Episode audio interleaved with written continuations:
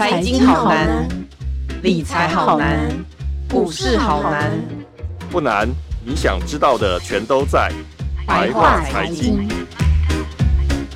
欢迎收听由联合报直播的联合开趴。您现在所收听的是白话财经，我是瑞璇。我们随时续进入到第四季，现在已经进入到十月了。那接下来走过十月之后，会是感恩节、圣诞节也将陆续到来。每年到这个时候呢，是欧美国家他们一年一度家人团聚、彼此送礼的传统旺季。所以通常这个时候呢，也是传统制造业、电子业最忙碌、准备出货、业绩最好的一季哦。可是呢，今年以来，其实全球的总体经济不不稳定的范围是很不稳定的氛围是很浓的，大家都在观看今年第四季。旺季的态势还是不是能够一如往昔，或者是有没有可能旺季不旺？那除了制造业之外，台湾的服务业甚至是营建业会不会有一些不同的走势呢？还有金融业，他们在面对升息的状况会有怎么样的产业发展态势？那除了第四季之外，明年又会有怎么样的产业发展状况呢？所以，我们今天邀请到了台经院景气预测中心主任孙明德孙主任，请孙主任来跟我们谈谈二零二四产业展望。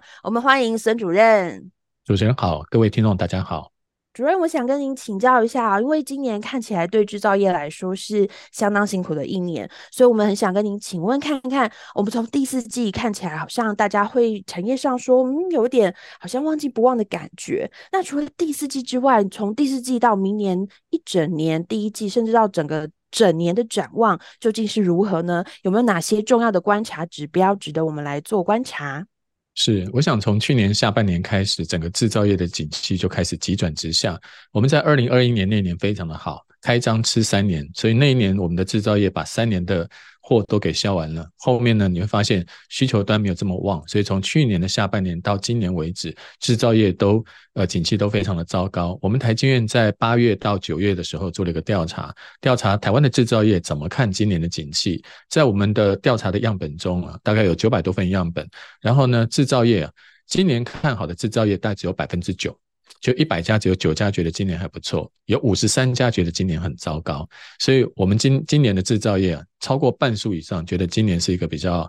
相对比较保守的一年。那制造业里面又有哪一些觉得今年的景气比较好或比较差的呢？比较好的是网通、电力设备啊，电力的设备，还有呢食品、医疗、机械这几个产业。网通是因为上半年他们表现并不好，但是呢到了下半年。欧美那边呢，客户那边客户库存已经去的差不多，库存去化之后开始回温。电力产业，因为电力产业它的电呃产品销售，欧美当然有，美国现在有降低通膨法案，所以美国呢大量的采购很多的什么变压器的这些电力设备，所以台湾有很多跟这些有关的厂商。是获得了欧美国的订单，另外就是我们的台电，因为大家都知道，我们现在台湾的电网啊，需要很多新的设备，汰旧换新。那这个电网故汰旧换新的一个计划，也让我们的电力厂商得到了很多订单。那将来其他的呢，当然像器呃机械啦、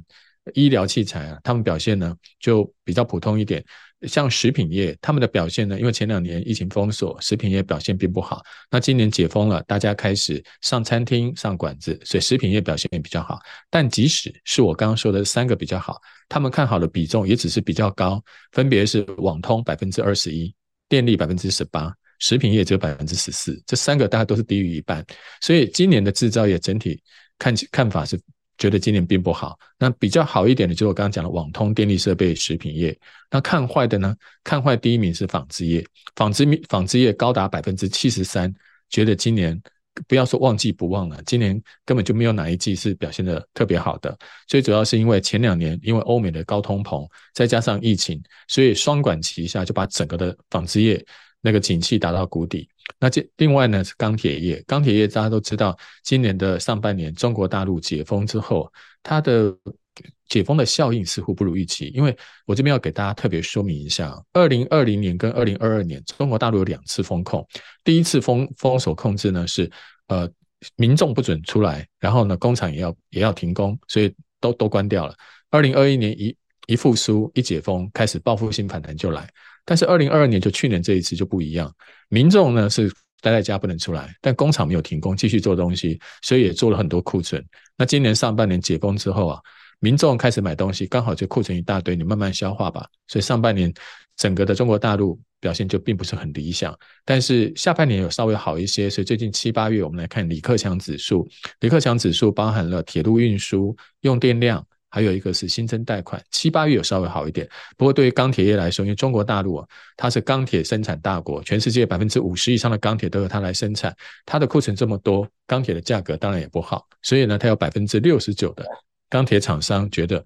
今年表现并不理想。那第三表现第三，它第三的是石化产业，因为今年的第二季油价很低，油价低迷，下游也不想备货备料补库存，所以我们看到纺织。石化、钢铁这三个刚好都是传传产里面重要的产业，他们是今年表现相对就比较不理想的。所以刚刚主持人说，哎，我们今年的景气怎么样呢？第一个，制造业啊，超过一半以上都不看好。第二个，我们的船产像纺织、石化、钢铁，他们基本上都有百分三分之二以上。你问三家，就有两家告诉你，今年并不是好的一年。唯一比较好的，稍微差强人意的是属于电力设方电力设备。网通这几个产业相对比较好，他们的原因是因为库存去化了，或者是因为台湾这边有一些新的基础设施需要这些电力设备，所以今年的景气啊，对于制造业来说真的是比较低迷的一年。那我们也想请问一下孙主任，因为我们刚刚谈到比较多的是聚集在制造业的部分。那除了制造业之外，其实跟我们民众比较息息相关的是包含服务业，就是我们刚刚有提到，比如说食品，或者是说我们想到的一些餐馆或者餐饮业这些的。那我也想请问一下，因为在服务业在解封之后，其实有很不错的表现。那这个表现呢，会延续到二零二四年吗？那有一些是有哪一些的焦点是产业很关注的部分呢？是我刚刚提到制造业主要是指二零二三，待会我会再帮大家说明一下二零二四年他们的展望，所以待会主持人可以再提一下这个部分。我们先讲一下服务业跟不动产业。对于今年的景气来说，制造业刚刚我们说了，看好的只有百分之九，看坏的超过一半以上，但服务业不是，因为解封之后，服务业从去年下半年开始，疫情开始趋缓，服务业解封以后开始消费快速的扩张，今年的服务业看好。今年的比重呢是百分之四十一，看坏的只有百分之十八。你看啊，看好的跟刚刚那个制造业只有百分之九，这差了非常多。像零售业，零售业看好的三分之二，百分之六十七。三家有两家零售业，包含了百货公司，包含了一些销售通路，像汽机车的销售通路，今年表现都很好。第二个是像空运业。空运就不用我提了吧？大家今年从第二季到第三季出国观光旅游的人数这么的多，所以你看到空运的机票，现在机票的价格依然居高不下。前两年大家他们的空运业都很辛苦，那最近呢，价格没有降回来，把前两年亏损弥补一些。第三个就是观光，观光有百分之四十七。的观光业者看好今年，而且他们的看坏比重是非常低的，他们大概只有百分之五觉得今年不怎么样，百分之四十七都觉得很好。那观光业者除了我们现在看到的国旅，还有出国旅游之外，旅游团之外，其实对观光业来说，还有一个商机是他们这几年一个重要的商机，就是企业的出国旅游、出出国的团体旅游。那今年呢，反而是企业的团体旅游还没有完全回来，今年大部分都是一般民众的消。观光旅游消费，或者是一些像福伦社啦这些社团，他们出国旅游是比较多的。那明年呢，观光业期待的是明年希望还有一些企业的旅游能够恢复一些正常的水准，因为一般民众要出国，你自助旅行啦，参加个团啊，那个金额都还小，企业一出一出来就很多的人，所以零售、观光跟空运这三个产业。看好的比重呢，大概至少都有百分之五十以上，最高的是零售业三分之二。那今年当然是不是服务业全部都好，也不完全是。比如说出版媒体这个产业，他们就比较辛苦一点。看坏的百分之五十，看好的只有百分之十三。奇怪了，服务业不是都解封了吗？媒体这个服务业跟解不解封倒没有太大关系，他们主要是来自于整个媒体生态的改变，出版。生态的一个在改变，比如说像最近这几年，大家看到第四台的订订订阅订阅的户数没有像以往成长的这么多，甚至有衰退，因为民众呢现在都把他们每个月看有线电视台的这些经费呢转移到了去订一些网络平台，你可以在网络平台上看到最现的韩剧、日剧、中国大陆的电视剧，所以呢现在很多民众啊把他们的就去订什么 NBA 啦，或者大联盟的比赛，所以我们台湾的这些媒体产业就很辛苦，他要跟这些跨国的大型平台商去做竞争，非常的吃力。所以这个是服务业的表现。那另外一个大家也会关心，呃，那明年度呢？那这些服务业，那服务业一般的服务业，像零售、公关、餐饮，他们今年好，看好的比例是四十一，明年再上一层楼。因为今年的解封，我刚刚也说了，只是一个初步而已。零售业今年看好的三分之二，明年基本上有八成觉得明年更好，而且明年没有看坏的。观光业有百分之七十四，因为明年的企业旅游、团团体旅游也都会回来。空运也有百分之五十七，维持今年的荣景。就我刚刚说的媒体这个产业，出版媒体这个产业，他们也希望在未来，我们的政府提提提出更多具有规范性的一些法法令法规之下，他们能够跟这些境外的平台做一些更公平的竞争，或者不一定是竞争，还可以策略性联盟。他们直接跟你可以看到，像我们台湾的几个电信公司，他们跟这些网络平台上都有一些合作，所以透过这些跟网络平台商的合作，我们台湾的。媒体产业、出版或媒体产业，他们可以找到一个新的竞争的一个方式。所以今年服务业跟服务业，尤其是我们刚刚讲零售、观光这几个产业，今年表现就已经很好了。明年希望能够更上一层楼。所以我刚刚给给各位报告的是服务业，不是金融业。金融业待会后面会会再提到，服务业的表现今年已经不错，明年会再继续往上升。那我也 follow 一下，就是孙主任的问题哦，因为其实刚刚您有提到说，诶，今年有越来越多的订户去订这个网络平台的部分，然后您也有提到，其实有一些出国旅游团都已经很明显的在今年哦，应该说是民众个人的部分开始往上的成长。可是我们发现到今年九二八中秋假假期的这个廉价的假期，其实有一些国旅的住房率比较不如预期。其实我很好奇，会不会其实是呃，当大家都可以出国之后，有一些原本。比如说在，在呃观呃观众在订阅这个 OTT 平台哦、还有这个可能以前都只有在国内旅游，那明年的态势会不会就变成是呃这些出国的旅游团观光机会成长，但国内的整个国旅状况可能会有一点不如预期呢？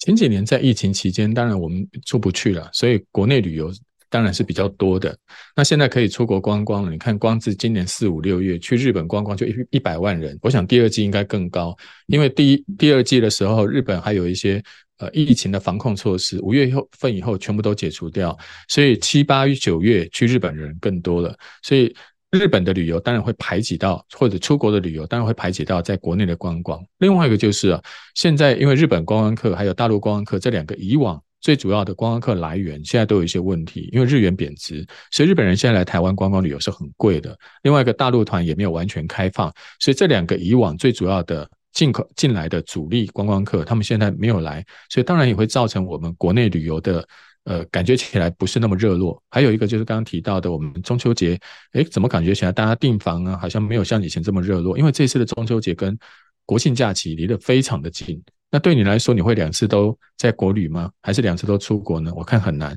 很多民众可能会选择后面这个假期比较长的国庆日假期去做一个观光旅游的一个活动。所以，因为中秋节嘛，可能待在家里，然后国庆日嘛，这个这个节节节日就出国。所以，我觉得可能假期之间的互相排挤是一个重要因素。另外一个就是入境的旅客，以往两个最主要的中跟日这两个观光客还没有来，可能是我们目前观光业遇到一个比较麻烦的问题。这一点在我们台经调查，我们台积电调查不是只有刚那个百分比啊，大家听的好像都是百分比。其实他们里面有一些业者也有提到一些对于明年他们的展望、他们的期待，比如说像刚刚讲的观光业，观光业觉得明年的有利因素是疫后正常了，但是呢，不利因素是两岸关系。有我们调查了十九家观光业者，有八家提到两岸关系，他们希望两岸关系不要紧绷，能够让陆客能够进来。那空运业呢？空运业现在是他们的票价一直在回升，这是好的。因为他们现在班机啦、地勤人员不像以往那么多，所以呢，不利因素是人力的短缺。那再来就是你刚刚提到的媒体这个产业，疫情之后的解封跟复苏，当然民众对于这种消费意愿当然会变高。但是串流媒体还有盗版的机上盒，我们刚刚讲的有些是有些是合法的网络平台，有些是盗版的机上盒，这些竞争是我们的媒体觉得比较比较呃难难以呃就是。面面对比较大的挑战，所以呢，他们的因应策略是，他们希望能够在内容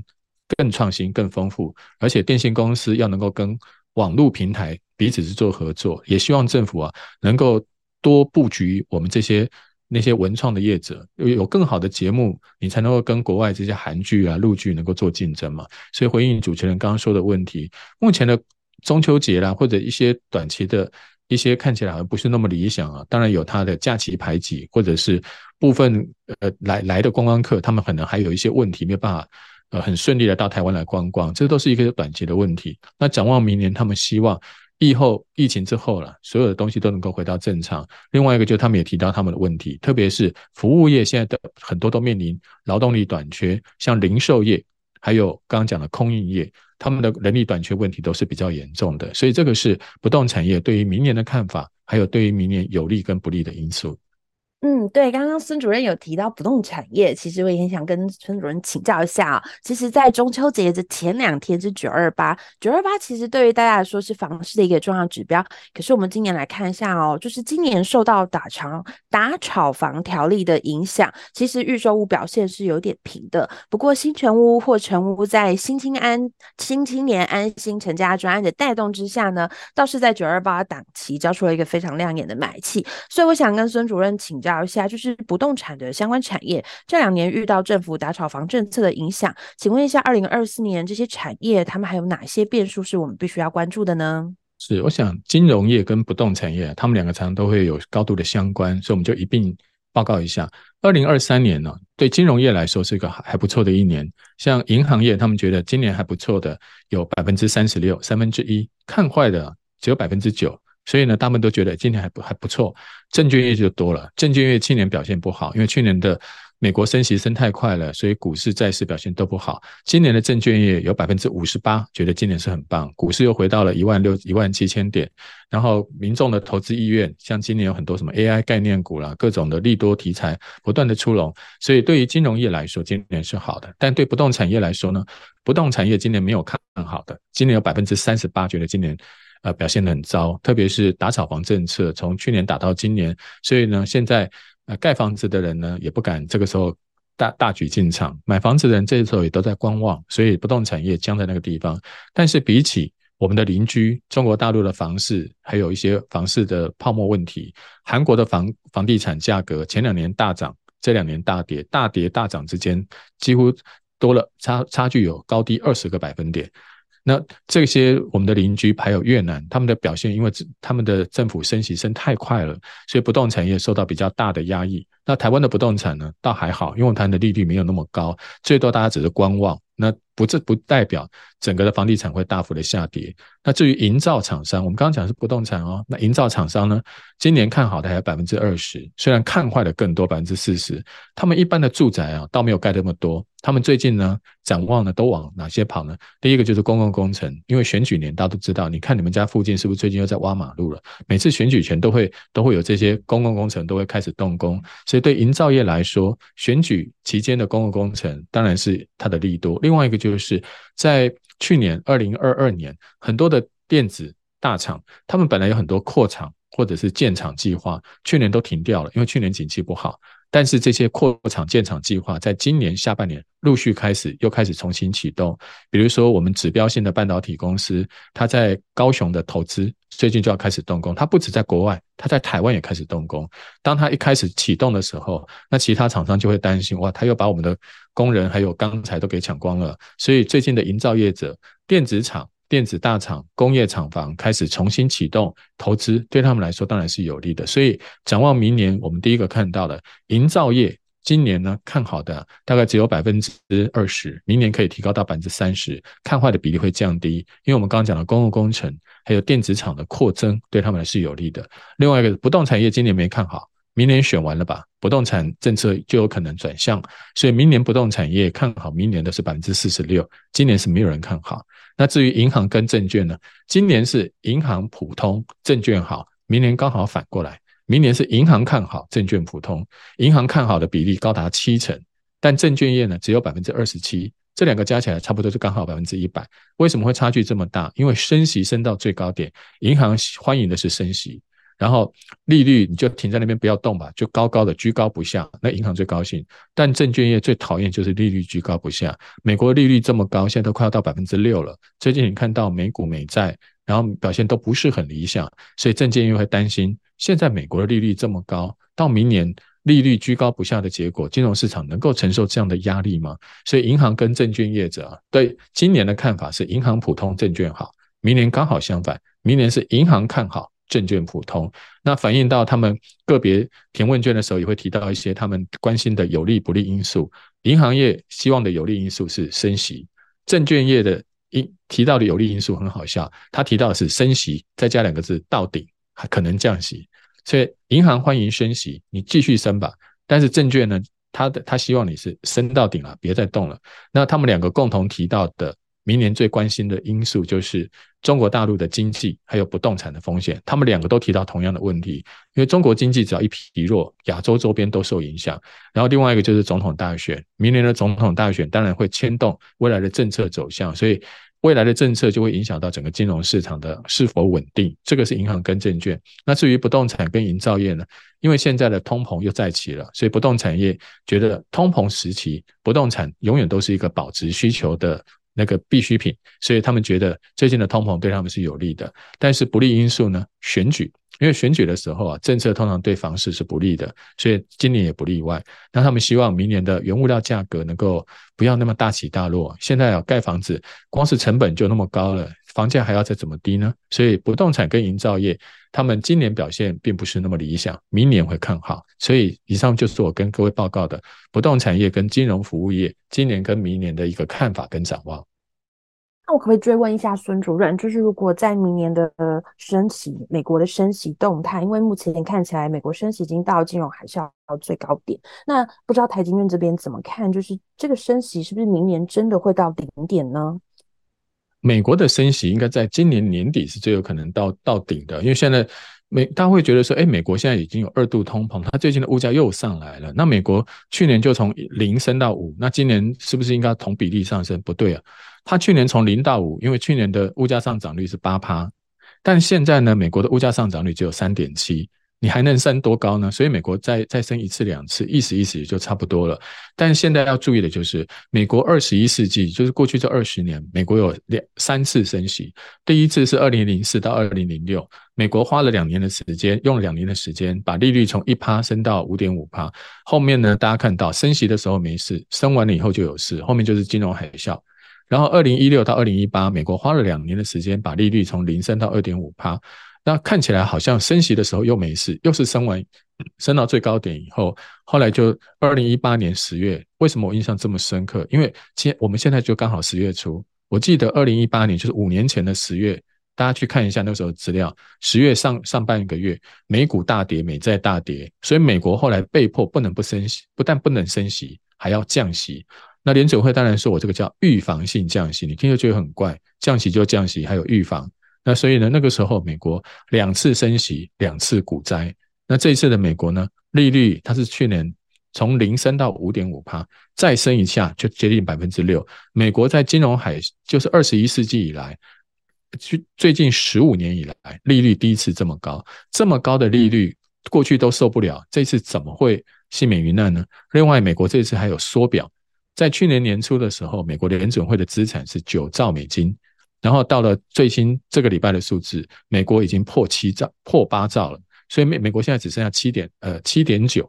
你从九兆变八兆，你就少掉一兆，你下面的瓦斯一直被人家关小，上面一直给你浇冷水，我们这一锅股市的热汤大概要要煮熟就不太容易了，所以我们现在看到呃美国的升息升到最高点，明年我们的厂商有很多都担心明年是不是金融压力，所以你看到为什么证券业？感觉起来这么的戒慎恐惧保守，因为从最近的风向也可以看得出来，那些外资投资也一直越来越保守，在台湾的布局也开始减少。比如说像股神巴菲特，最近也都把他的资金转到短期国债，也就是我们讲的国库券。通常这种风向就代表他们对未来的金融前景不是这么乐观，才会做这样的动作。所以主持人刚刚说的利率升到最高点了，明年会不会有什么危机？明年最麻烦的，我看就是金融面面的问题，因为过去美国利率这么高。基本上都没有全身而退的历史。那这一次呢，我们要特别注意一下。虽然最近台湾的股市红彤彤，大家最近还在还在呃找找一些新的题材在投资，但是你要知道，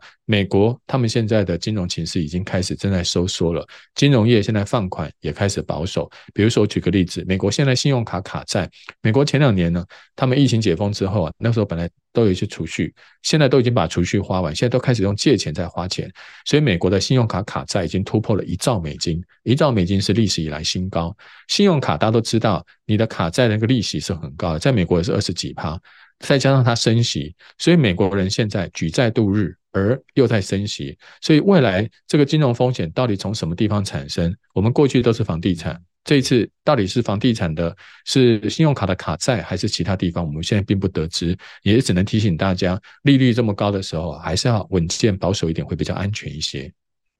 是的，我们今天谢谢孙主任，因为尤其在现在这个时间点，我们已经进入到十月份，已经是二零二三年的年底了。大家其实不仅是关心第四季，更关心在明年一整年二零二四年有什么样的一个产业情势的展望哦。所以，我们今天谈了很多很多二零二四年的产业展望。我们很谢谢孙主任带给我们简单而精辟的分析，谢谢主任的分享。我们也感谢大家收听这一集的百花财经。那我们下周百花财经再见喽，谢谢，拜拜。谢谢，拜拜。更多精彩的报道，请搜寻 VIP 大 U 点 COM 联合报数位版，邀请您订阅支持。